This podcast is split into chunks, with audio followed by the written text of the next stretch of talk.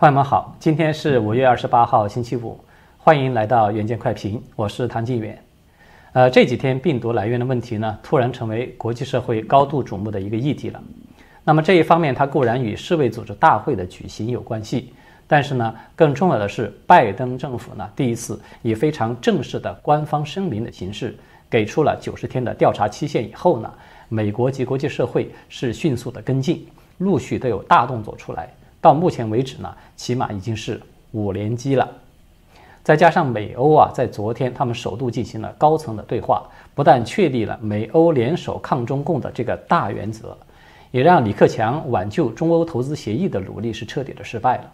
那么这一系列的事件可以说是让人有点眼花缭乱的，中美关系呢也因此出现了急剧的恶化的一个趋势。以至于像胡锡进这种自诩是见过世面的喉舌，都开始张皇失措、阵脚大乱，在微博上大呼小叫，什么高烈度摊牌，要求这个当局呢要赶快增加核弹的数量，似乎不如此呢不足以壮胆，不足以让人安眠。那么今天我们就先来和大家讨论一下当前的形势，以及让这个胡锡进差点吓尿裤子的这个所谓高烈度摊牌，它究竟有多大的可能性？拜登发布的这份声明啊，我和艾瑞斯在周三的这个直播之中啊，已经和大家有简要的解读过了。这个是拜登政府他在疫苗接种覆盖进展迅速，而且疫情也获得了大幅度的缓解的背景之下发生的。也就是说呢，拜登这个声明，它明显的是有了一点儿差不多该算账了的这种意味。事实上呢，他这份声明也的确有暗示，将在九十天拿到这个报告以后，将会采取某种行动。那么这一点，整个美国其实都看明白了。所以呢，接下来啊，就是我们刚才提到的这个五连击。首先的第一击呢，它是来自于美国的军方，而且呢是军方最高级别的官员，也就是参谋长联席会议的主席马克·米利将军。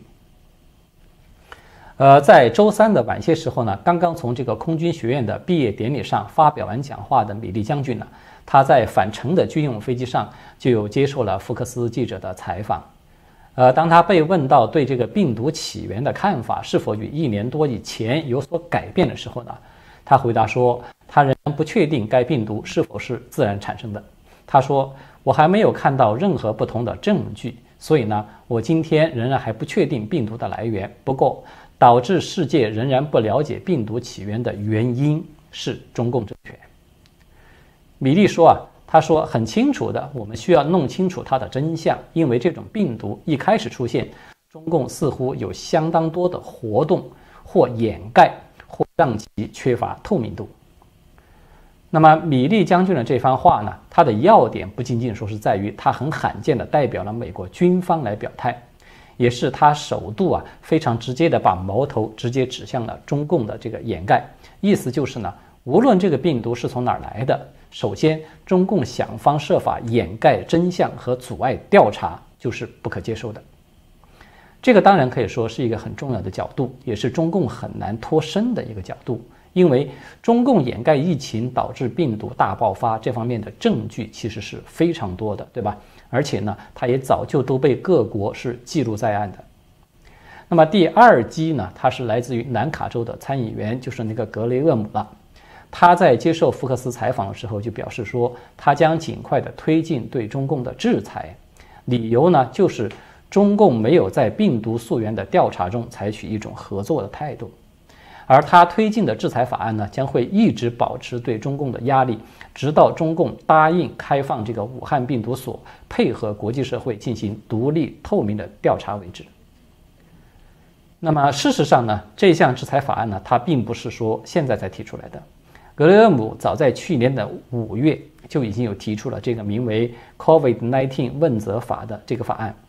这个法案呢，它是授权总统可以实施一系列的制裁措施。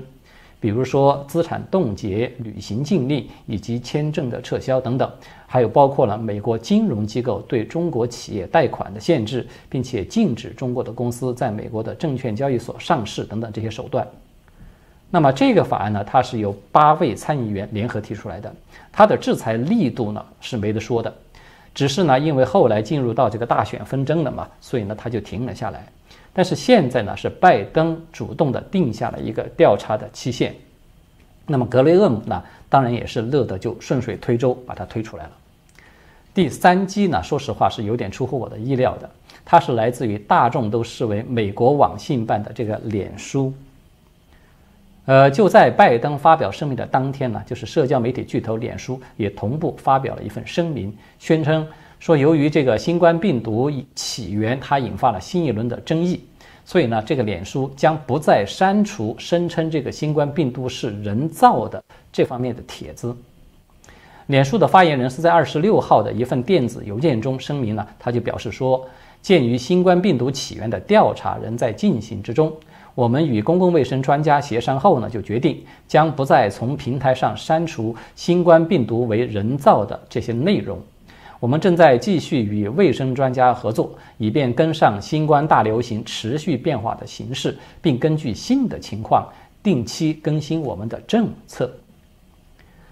那么扎克伯格的这个决定啊，它其实是代表了一种双重的含义，对吧？一方面呢，他的确是再次证明了脸书已经沦为了一个美式的网信办的这么一个客观现实。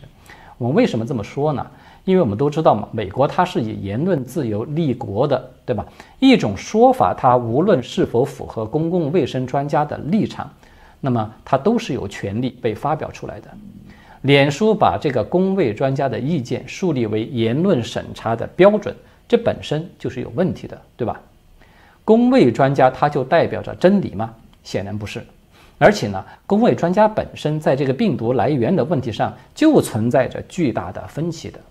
就连当初参与这个《柳叶刀》那一封把这个实验室来源说成是阴谋论的公开信的联署的那二十七个专家之中啊，现在都至少已经有三个人是公开的声明说自己转变了立场了，他们支持对实验室来源进行彻底的调查。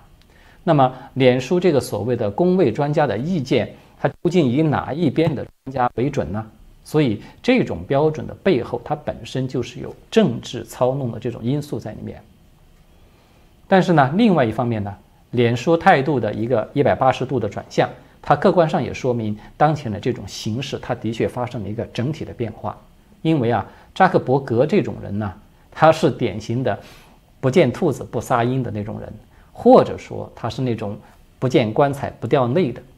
他如果说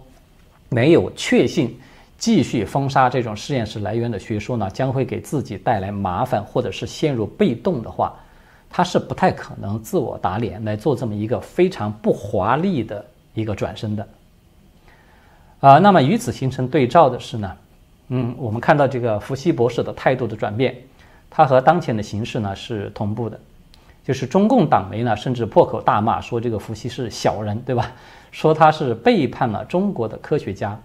这个罪名啊，大家品味一下，它其实非常的有味道。要知道，这个伏羲他是地地道道的美国专家，即便他是一个政治挂帅的专家，你最多也就只能给他扣上一个说背叛了科学精神之类的帽子，对吧？他怎么会是背叛了中国科学家呢？这难道就是说，这个伏羲他曾经有和中共的专家订立过什么攻守同盟之类的吗？否则的话，他怎么会出来这么一个令人脑洞大开的罪名呢？呃，那么第四联机呢？它其实同样是来自于美国的国会，就是美国的参议院，在拜登发表这个病毒溯源调查的声明的当天晚上，就通过了一项议案。就是要求国家情报总监在九十天之内解密有关武汉病毒研究所与中共病毒起源潜在关联的任何及所有的情报。那么这个压力呢，它毫无疑问是在拜登身上的，因为啊，民主党它是参议院的多数党，议案的通过，它本身就说明是获得了两党的支持。就连众议院的那个情报委员会主席，就是民主党人，叫做亚当·西夫的，他都来凑热闹，在周三的时候发表一份声明，赞扬拜登政府调查病毒起源的这个决定，并且呢，抨击中共当局在病毒溯源问题上缺乏透明度，一直在阻碍国际社会进行全面的调查等等。大家都知道的，这个西夫他是左派，而且是左派中的左派，对吧？他都是这样的一个态度，可见美国国内啊对这个病毒溯源问题，它整体的民意会是一个什么样？可能有不少的朋友会觉得奇怪，就说这拜登政府怎么会突然一下子开始对这个病毒溯源这么关心呢？而且呢，它还带动了整个美国的权力机构，甚至是左媒都集体的转向。这个显然就不是说是拜登瞌睡睡醒了，一时心血来潮的产物，对吧？拜登的决策呢，它其实有两个重要的背景，我觉得是值得说明一下。首先一个呢，就是美国以及主要的它的西方的盟国，现在这个疫情我们看到都在大幅度的下降。就无论这是因为疫苗，还是说是其他的什么原因，就是说疫情基本受控，它已经是一个客观的事实了。那么这个呢，也让各国政府它终于能够腾出手来处理这种病毒溯源的问题了。那么另外一个重要的背景呢，它是中共以疫谋霸的这种行动是越演越烈，他们一步步的抢夺这个疫情防控话语权的这种趋势。它也是越来越明显，这个趋势它如果不能够被刹车，那么将来中共它的确有可能把自己从这种疫情扩散的元凶这个角色，它会篡改成为自己是一个抗疫的先进的模范。到那个时候啊，不要说追责，就连病毒来源都有可能真的会被嫁祸到美军的头上。我们看到中共啊是频频的利用疫苗进行扼杀这个台湾政治空间的交易，对吧？甚至中共都不顾人命关天啊，是直接的在阻止台湾购买德国的那个 BioTech 公司的就是疫苗。那么这种操作它的性质呢，已经是接近于公开的大规模的谋杀了，或者说它是在针对着台湾打一场变相的生物战。在这样的背景之下呀，要遏制中共的攻势，最有力的武器是什么？它其实就是直捣黄龙，也就是中共无法说清的这个病毒来源问题。只要查实了这个病毒，如果它是来自于实验室，无论它是人造的还是说是不小心泄露出来的，中共都将无法永远都无法翻身。那么，中共以夷谋霸的他所有的这些操作，都会成为被浪费的一种表情。不仅如此呢，我们看到啊，病毒溯源它事实上。已经成为美国除了政治层面打击中共、争夺国际社会领导权这种野心之外的这么一个手段，就是在疫情防控领域组织第二条联盟战线的，它已经成为这这样的一个强有力的纽带了。就是毕竟呢，我们都知道，即便有些国家因为它依赖中国市场太深嘛，所以呢，它不得不在围堵中共的这个问题上是有所顾虑。但是呢，在病毒溯源这个问题上，可以说是所有的国家都空前一致的，因为大家都是受害者，都有这种天下苦情久矣的这种相同的感受。此前呢，大家都等着美国就是领头嘛，你要先站出来。但是因为这个大选之争啊，导致病毒溯源被高度的政治化了，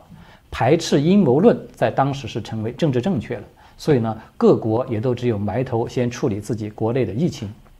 那么现在，美国政府呢，终于是难得的再次出现了两党一致的这种意见，就是要调查病毒来源了。那么不但美国的舆论风向，我们看到它是迅速的被扭转，那么国际社会也同步的在开始发酵。呃，就在五月二十号，法国的《世界报》呢又曾经发表了一篇报道，就首次披露了武汉病毒研究所近年来撰写的三篇学术论文。一篇呢是博士论文，有两篇呢是硕士论文。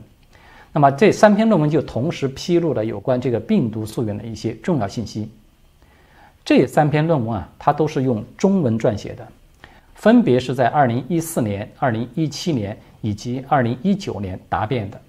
虽然这三篇论文迄今呢从来没有被公开过，但是呢，它们包含了重要的信息。最关键的是。以石正丽为代表的武汉病毒所此前几次啊，就是他们发表的声明，与这三篇五毒所自己的论文，它的数据是相矛盾的。呃，就目前我们看到的报道呢，这三篇论文透露了三点关键的信息。第一点，就是被视为中共病毒来源的最大的嫌犯病毒，就是石正丽自己发表的那个 RATG 幺三病毒。他被石正丽自己证实呢，他就是2016年曾经在论文中提到过的 BT.COVID 四九九幺是这个病毒，但是这两个病毒的序列呢却被发现它并不是完全相同的。那么，为什么本应该相同的序列之间会有百分之一到百分之一点五的差异呢？武汉病毒所的管理层对这个《世界报》的提问，迄今为止是保持沉默的。第二一点呢，就是石正丽他自己证实啊，说这个 RATG 幺三病毒是来源于这个云南墨江的一个废弃的矿洞，对吧？这一点大家可能都很熟悉了。呃，在二零二零年的十一月。五毒所的研究人员呢，迫于压力呢，他们在这个《自然》杂志上面曾经有刊文，就是表示说，除了这个 RATG 幺三病毒之外呢，他们还从墨江矿洞有收集到了其他的八种类似的这个 SARS 的这种冠状病毒，但是呢，这些病毒至今都没有对外界公开，而且更关键的是，被披露的这三篇论文就显示说，其中至少还有一种冠状病毒是被保存在武汉病毒所的。但是外界呢一直都不知道它的存在，也就是说呢，石正丽拿出了这个 RATG 幺三这个病毒，他想证明这就是中共病毒的自然来源。但是呢，他又说这个病毒是没有实体存在的，那个意思就有点像是说我们有某个人的照片，我们知道他是长啥样，但是呢，这个人并不在我们武汉病毒所，所以呢，他出个什么事儿呢，跟我们没有关系。同时呢。石正丽他又对另外一个有实体存在的一个病毒，就是刚才提到的，这叫做 BT.CoV 四九九幺的这个病毒，他却是一直避而不谈的，直到他被迫的承认说这两个病毒其实就是一回事儿。然后呢，他又被这些海外的专家发现，实际上这两个病毒它并不完全是一回事儿。这一段话呢，大家可能听上去有一点绕口，但是我想啊。稍微有一点逻辑思维的朋友都会发现，就是石正丽他的说法是自相矛盾的，这个带来一个直接的结果，就是让 RATG 幺三这个传说中存在的病毒，它有了造假的嫌疑。那么第三一点呢，就是石正丽他曾经有公开的向《自然》杂志去保证，说这个武汉病毒所收到并且分析了2012年在这个墨江的矿洞患病的四名工人的十三份的血样。但是呢，无法检测到其中有任何冠状病毒感染的迹象，因此呢，他就改口说，这些人很有可能是感染了真菌，就是感染的不是病毒，是真菌这种病原体。但是呢，泄露的这三篇论文是再次的表明情况不是这样的。其中在二零一四年的那篇论文就显示，武汉病毒所收到的血清的样本呢，不是十三份，而是三十份，而且呢。武汉病毒所对所有的样本都有进行了详细的分析，证实那几名工人他们都是感染的冠状病毒。那么很显然，要么就是去年的石正丽他在撒谎，要么就是二零一四年的这篇论文在撒谎。我们更应该相信哪一个呢？所以呢，这个其实可以把它加在一起呢，我们把它算作是病毒溯源的五连击了，对吧？而且可以说个个都是重量级的。那么在与此同时呢，中共外交环境的恶化，我们看到它还在急剧的加速之中。就是为了挽救前几天被冻结的那个中欧投资协议，那么中共可以说是煞费苦心的。尽管呢，中共的官方是表面上表现的很高冷的一副样子，说什么这个协议呢不是单方面的恩赐等等，但是呢，中共实际上的行动呢，它说明，其实中共是非常希望欧盟把这份协议呢。恩赐给北京的。一方面呢，他是中共的总理李克强了。据说啊，他为了挽救这份协议，是努力到了最后一分钟。他希望意大利出来帮忙，但是最终是失败而归。而中共的商务部呢，就呃换了一个策略，他们甚至公开的去发表一份声明，把这个希望呢又寄托在了法国的身上，说什么希望法国积极推动该协定，并为该协定尽快签署和生效而努力。没想到呢，法国的回应呢也很干脆，法国就直接回复说，只要中共对欧盟的制裁还存在，这个协议就不可能解冻。这个意思就说得很清楚了，就是说你中共必须把吐出来的这口痰，你得重新给咽回去，否则就是免谈的。所以呢，这个话题啊聊到这里呢，中欧协议究竟是谁求着谁呢？我想大家应该看得很清楚了吧。就是从病毒溯源这一波突如其来的高峰，到中欧之间彻底的闹掰，那么中共的外交环境的一个急剧恶化，它是显而易见的。那么这个就是我们看到胡锡进啊，他像这种。啊，就是屁股着了火一样的跳起来惊叫唤，是吗？说什么中美面临着高烈度摊牌，中共应当要急速的扩容大量的战略核导弹，以此作为防止美国动用军事手段的一个终极的筹码等等。其实我们就看到啊，每当过就是在过去啊，中共陷入到这种生存危机的时候呢，胡锡进他都会拿着这个核导弹来说事儿的。这个在过去已经有过很多次了。在这个问题之上呢，呃，这个胡锡进就有点像一个被植入了某种固定程序的一个玩具狗一样，就是你只要按动一下某个按钮，它就会蹦一下，然后声嘶力竭地高喊一声“核武器”，然后呢，它才能够安静下来。似乎呢，不喊这么一嗓子呢，他就睡不着觉。当然，胡锡进啊，他努力地做这种为党国主动分忧状，是吧？这个本身呢，可能是他有自己的一个小算盘，就是说，呃，表表忠心啊，或者是多得点好处啊什么的。但是呢，稍微有一点国际政治常识的人，我们都知道，在几十年前的美苏冷战的时期啊，说是双方爆发这种核战争，它可以说已经就是不可能的事情。更何况是在现在这种核技术已经大幅提升的现代呢？所以呢，像胡锡进的这种言论。它背后体现出来的并不是中共的信心，恰恰相反，我觉得它体现出的是一种恐慌，而且呢是中共体制内的一种集体的恐慌。这种恐慌呢，它促使胡锡进为代表的这种体制内的很多人，他们是想要把十四亿的中国人作为一场核战争的这个人质来进行捆绑的。也就是说呢，他们可以说就是一个放大版的哈马斯。也可以说是一个更狡猾的哈马斯。还是那句老话呀，人算不如天算。